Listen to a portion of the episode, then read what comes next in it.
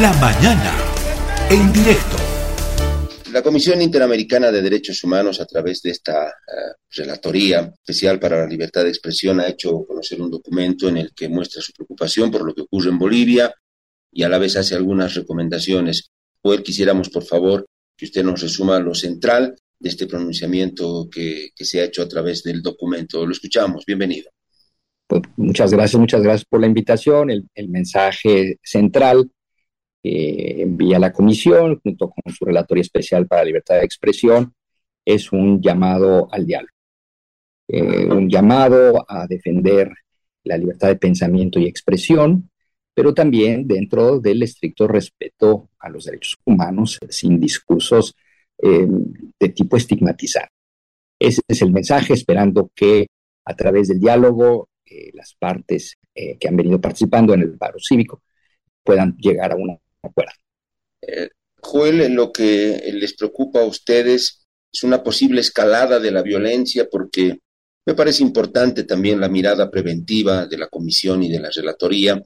Ustedes advierten eh, ciertos, eh, ciertas señales que podrían hacernos pensar que esto puede descontrolarse, como ya ocurrió antes en Bolivia si no se toman medidas preventivas. Bueno, la, comisión ha venido siguiendo de cerca los acontecimientos que han iniciado desde el 21 de octubre pasado. Hemos lamentado el número de heridos, eh, el hecho de que una persona ha fallecido entre enfrentamientos entre los sectores que apoyan el paro y aquellos que, que, rechazan. Ese es el tema de, preocupación siempre presente cuando surgen eh, protestas, protestas sociales, la importancia de que éstas se conduzcan dentro de un marco pacífico, pero al mismo tiempo que existan las garantías para que eh, toda protesta pacífica pueda llevarse a cabo. Reitero, lo importante es que ante cualquier manifestación, independientemente de la causa que se dé, el diálogo pueda eh, brindar una solución a las causas que están dando origen a esa protesta. Eh, Joel, nosotros eh, advertimos acá en nuestro país y la sociedad también en general ya lo, lo, ha presenciado, un fenómeno muy, muy preocupante, preocupante por, los antecedentes que hay en Venezuela, por ejemplo, o en la propia Nicaragua. Resulta que cuando se dan algunas marchas de protesta organizadas por denominadas plataformas ciudadanas acá eh, en Bolivia u otros grupos, contra el gobierno, para protestar contra medidas del gobierno, en varios casos, Joel, salieron también a marchar en el mismo lugar, a la misma hora, grupos que apoyan al gobierno. Eh, y claro, están ahí en el mismo momento, en el, mismo lugar, y se han registrado hechos de violencia. Eh, han habido golpes, Supuestamente el otro grupo señala que no va a permitir una marcha que desestabilice al gobierno de Luis Arce Catacora. Entonces nosotros vemos eso con mucha preocupación porque da la sensación de que está prohibido o a futuro se va a prohibir que protestes contra el gobierno porque aparecerá por ahí un grupo armado de palos y cosas para sacarte del lugar. Eso, eso es algo que se observa con mucha preocupación acá en, en Bolivia, Joel. Sí, bueno, es, es parte de, de esta situación que hoy estamos observando desde la Comisión Interamericana. Eh, es muy importante poder tener presentes cuáles son los derechos humanos que tienen que prevalecer en estas, en estas circunstancias. Uno, sin lugar a dudas, es el, derecho a manifestarse eh, de manera pública, sí, muy importante, de manera, de manera pacífica. Eh, pero también aquí existe un eh, deber del Estado de procurar la, seguridad de las personas que participan en esa protesta, pero también aquellas este, personas que no participan en la protesta, que hay una, una obligación de, de, del Estado de protección a la población eh, general. Existe también un deber del Estado de garantizar que las personas periodistas pueden ejercer su trabajo en condiciones de seguridad, preservando su vida, integridad personal y desde luego la libertad de, expresión. En una sociedad democrática es muy importante que eh, las personas ejerzan esos dos derechos básicos, la libertad de asociación y, la libertad de expresión. Pero es muy importante, muy importante resaltar la, em, característica de que toda protesta social debe, debe de ser pacífica. Desde luego, esto eh, es eh, natural en toda protesta. cuando se dan hechos em, aislados de violencia, eh, estos hechos no, no, no, no, deben de caracterizar a la protesta social en su conjunto. Pero también creo que aquí es importante tener los antecedentes históricos en el caso, en el caso de Bolivia. Y, es en donde nos preocupa que tensiones sociales, históricas, puedan derivar en actos eh, de, de violencia. Aquí es donde nos preocupa que actitudes de discriminación por origen étnico y racial o por motivos de género puedan desencadenar actos de violencia. Y es lo que menos, que este, menos queremos, nadie lo quiere, nadie quiere que, que este ejercicio de, de, libertades fundamentales deriven en actos de violencia. Eh, Joel, a propósito de lo que usted dice, ¿qué reportes recibieron o qué detalles con relación al tema de miembros del pueblo ayoreo, que sí se vieron involucrados en uno de estos enfrentamientos eh, ¿Qué informe han podido recibir ustedes respecto a esta temática del, pueblo ayoreo en estos hechos? Bueno, aquí nuestra fuente de información ha, sido eh, la publicación hecha eh, por el propia Defensoría del Pueblo y en donde el, defensor del pueblo comentó, informó sobre los enfrentamientos entre civiles y efectivos policiales en el municipio de La Guardia. Eh, y también sabemos que existen ya investigaciones por delitos de destrucción y deterioro eh, de bienes del Estado, lesiones graves eh, y otros delitos. Em, aquí nosotros respaldamos el pronunciamiento de la Defensoría cuando expresa su preocupación sobre expresiones discriminatorias y amenazas de desalojo contra el pueblo ayoreo en el municipio de, Concepción.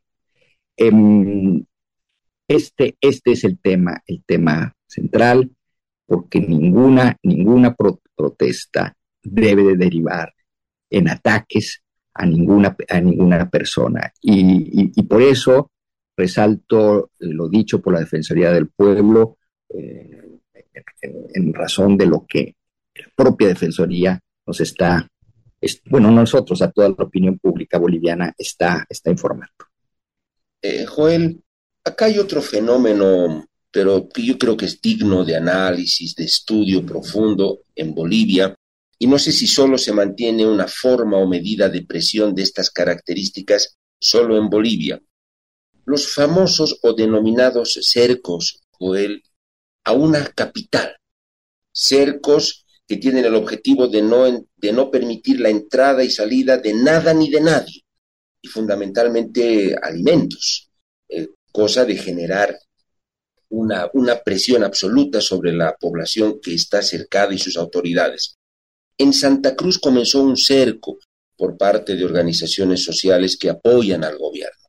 Algún exabrupto de algún dirigente incluso llegó a decir que este cerco tiene el objetivo de llegar incluso a la hambruna, ¿no? Para experimentar a quienes pretenden desestabilizar al gobierno de Luis Arce.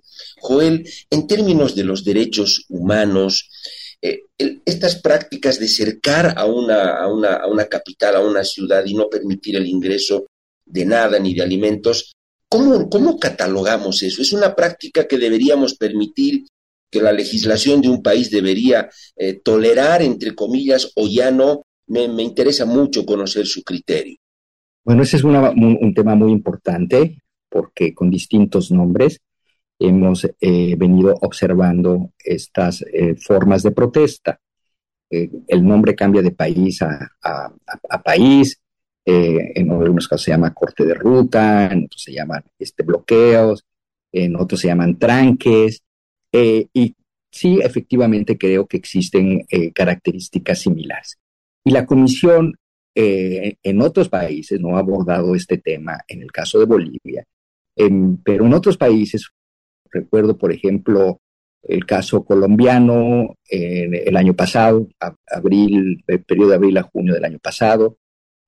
la, comisión ha seguido de cerca este tipo de, bloqueos. Aquí la comisión ha tenido que analizar el tema con sumo cuidado. Eh, por una parte, tener que resaltar el derecho a la libre manifestación, a la libre expresión, a la protesta social eh, y pacífica, haciendo ver que en el ejercicio de, esta, de estas libertades puede darse un cierto nivel de, eh, de, entorpecimiento de la vida cotidiana que se da en un, en un, país. Es parte de la protesta que existan estas afectaciones a la vida cotidiana. Pero deben de existir límites. Y obviamente una protesta deja de ser pacífica cuando se pone en peligro eh, eh, otros derechos, derechos de terceros, como puede ser el derecho a la salud, el derecho a la alimentación. Aquí la pregunta es, ¿qué debe hacer el Estado? ¿Cuál debe de ser la respuesta del Estado? Que, como decía antes, por una parte tiene que garantizar ese derecho a la libre protesta, pero también tiene una, eh, una obligación de proteger a la población en su conjunto. El primera, la primera condición eh, debe de ser el diálogo. Tiene que, eh, que agotarse el diálogo con los actores interesados para que de manera pacífica puedan levantarse esos bloqueos. La Comisión ha sido enfática en señalar que el uso de la fuerza a través de medios no letales debe de ser estrictamente la última, la última medida. No es algo que la Comisión este, recomiende, entiende desde luego las, complejidades y por eso la importancia de que haya un eh, uso eh, de la fuerza acorde a estándares interamericanos muy importante como último recurso. Yo espero eh, que esta no sea una situación que se desarrolle en Bolivia. Una vez más, reitero, aquí lo importante para salir de esta situación tiene que ser el diálogo auténtico entre todos los actores. Joel, llegando ya a lo último, penúltima consulta, y enfatizo en lo que usted acaba de decir. Podríamos concluir que una medida de bloqueo radical, como estas denominadas cercos o tranques, constituye em, una alta vulneración a los derechos eh, humanos, por mucho que la demanda fuera legítima, Joel. Habría que ver las circunstancias particulares eh, creo que lo importante de toda protesta, independientemente de la forma en la que se dé, es la no afectación de derechos de, terceros. Eso, eso va consustancial al derecho a la protesta social. Eh, eh, permítame este detalle. Podemos hacer una diferenciación que no es lo mismo bloquear una avenida o una calle en cualquier ciudad a que tú bloquees el ingreso de insumos a, esa, a esa capital. Hay diferencias, me imagino, distintas valores. Desde luego hay diferencias de grado y, desde luego que estas diferencias de grado se vuelven más preocupantes en la medida en la que hay una mayor afectación.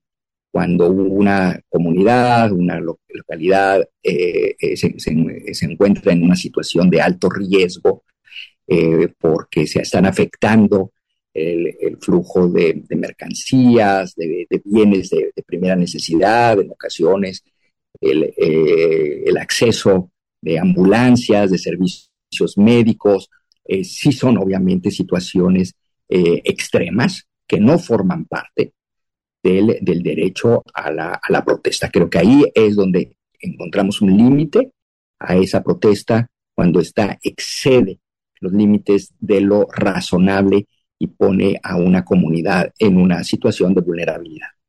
Joel, termino con esto y de manera textual leo una de las partes de uno de los párrafos del comunicado que ustedes emitieron. Señala y dice, el hecho de que algunos grupos o personas cometan actos de violencia no vuelve per se violenta o ilegítima una protesta, ni permite a las autoridades públicas criminalizar en forma generalizada o a las fuerzas de seguridad acudir al uso de la fuerza o a detenciones masivas.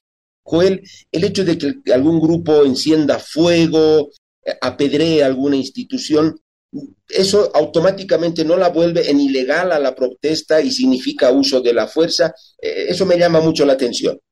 Bueno, ese es el estándar interamericano en materia de protesta. Eh, ya lo mencioné en alguna parte de esta, de esta entrevista. En ocasiones hay hechos aislados que se dan en el marco de una protesta.